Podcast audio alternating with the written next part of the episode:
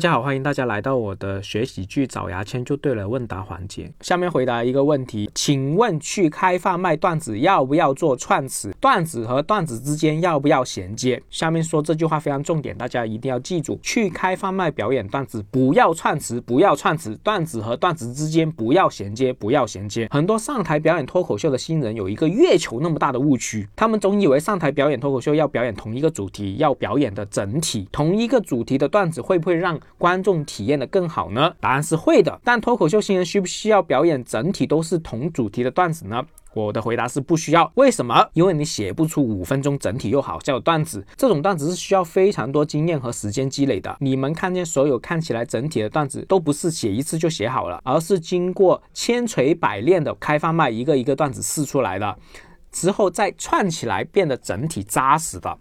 脱口秀新人在开放麦阶段只有三分钟到五分钟的表演时间。首先，你们写段子的基本功不会高到哪里去，你们可能连段子的结构都不熟悉，段子都写不简洁，都写不简练，更别说写出什么简练的串词了。假如你们真的很在乎串词，唯一的可能是五分钟的段子有两分半钟是废话。你们在开放麦表演的那么短的时间里，你的串词都是在浪费你的舞台时间。你们讲完一个段子，停顿一下，继续讲下一个段子就可以了。